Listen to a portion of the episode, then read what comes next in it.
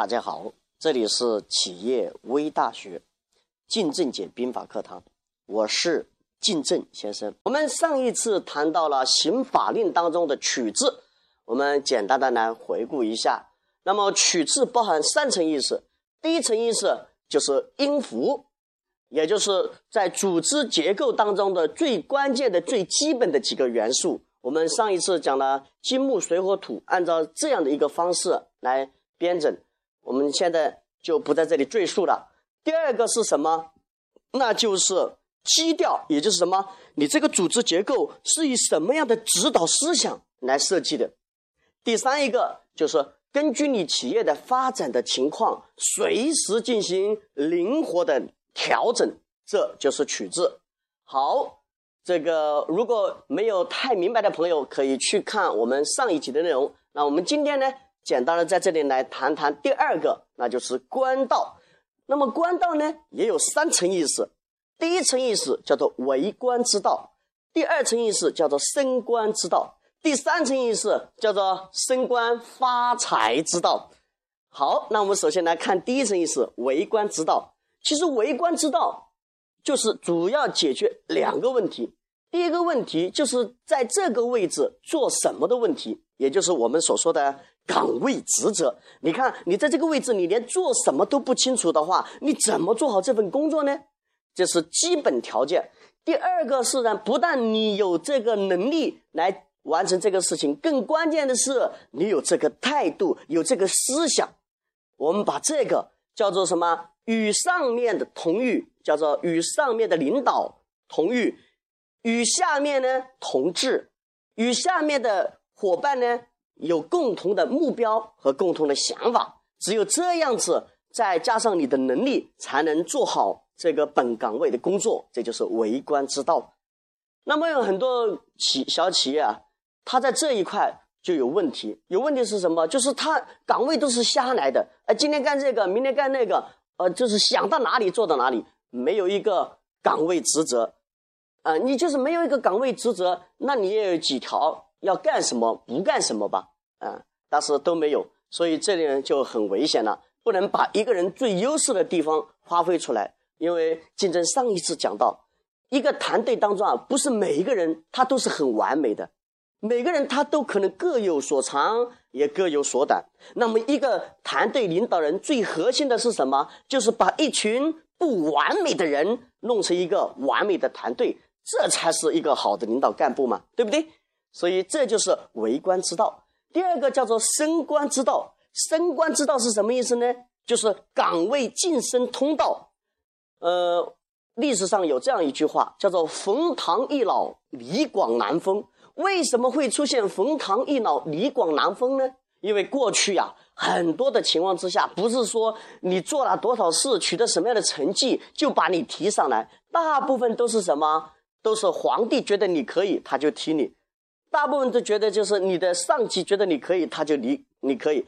有些人呢，就像李广这样，非常的有才。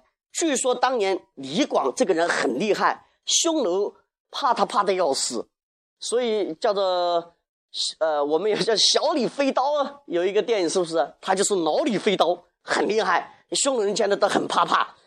但是呢，这个人脾气很坏，很不得皇帝喜欢。所以啊，总是上不去。眼看着呢，他下面的人一个一个嘟嘟嘟嘟全上来，但是他一直到六六七十岁啊，还是这个这个没有上来。哎，可怜可叹呐！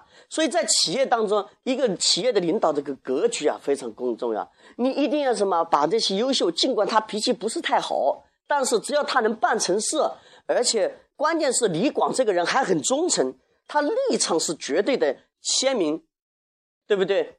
所以在这一块非常非常的关键。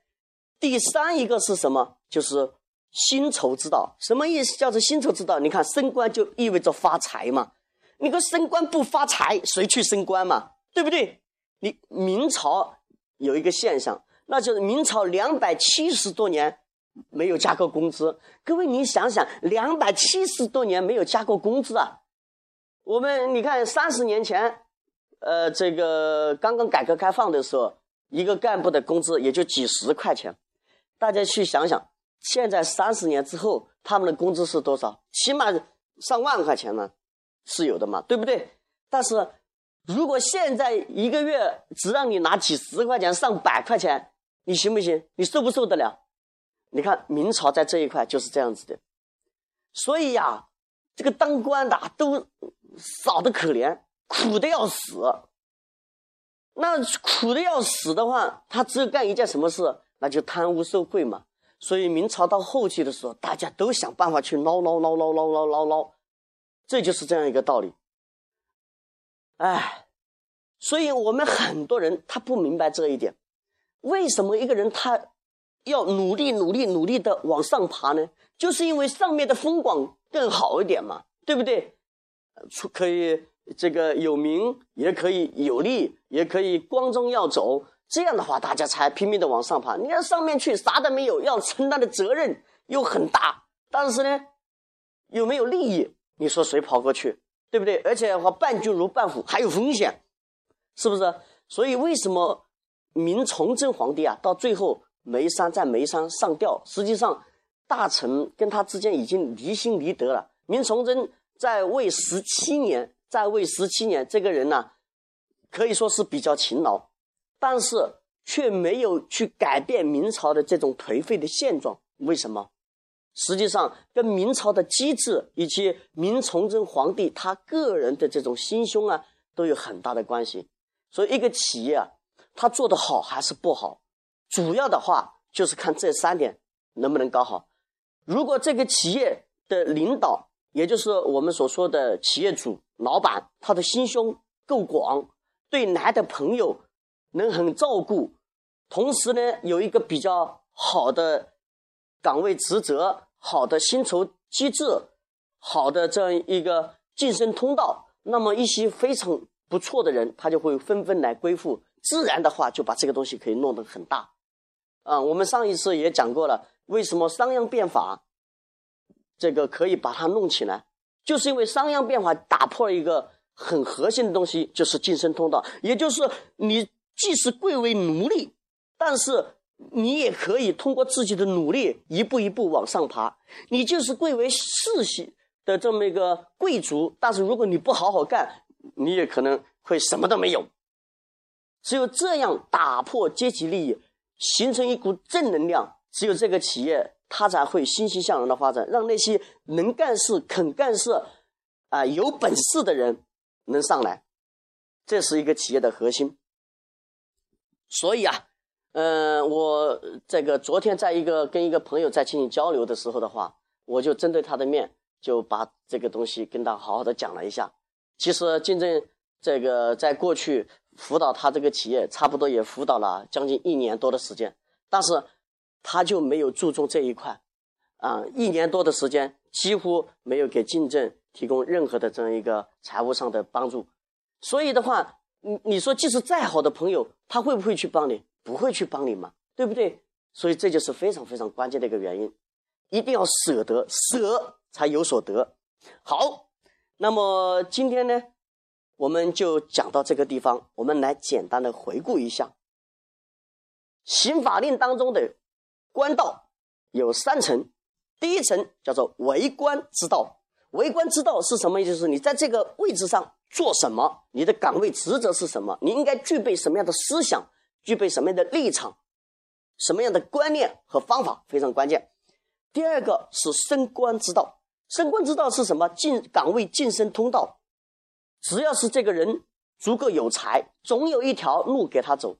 当然，在足够有才的前面，就是这个人也很忠诚，啊，不要是这个心怀鬼胎跑过来，那也不行。第三一个叫做薪酬之道，薪酬之道是什么意思？让那些有能力、有才、有水平、有本事的人，不但可以得到名，可以得到利，还可以得到禄。这就是我们经常所说的，要让一个有本事的人有名、有利、有禄。好，我们今天的这样一个分享。就到这里了。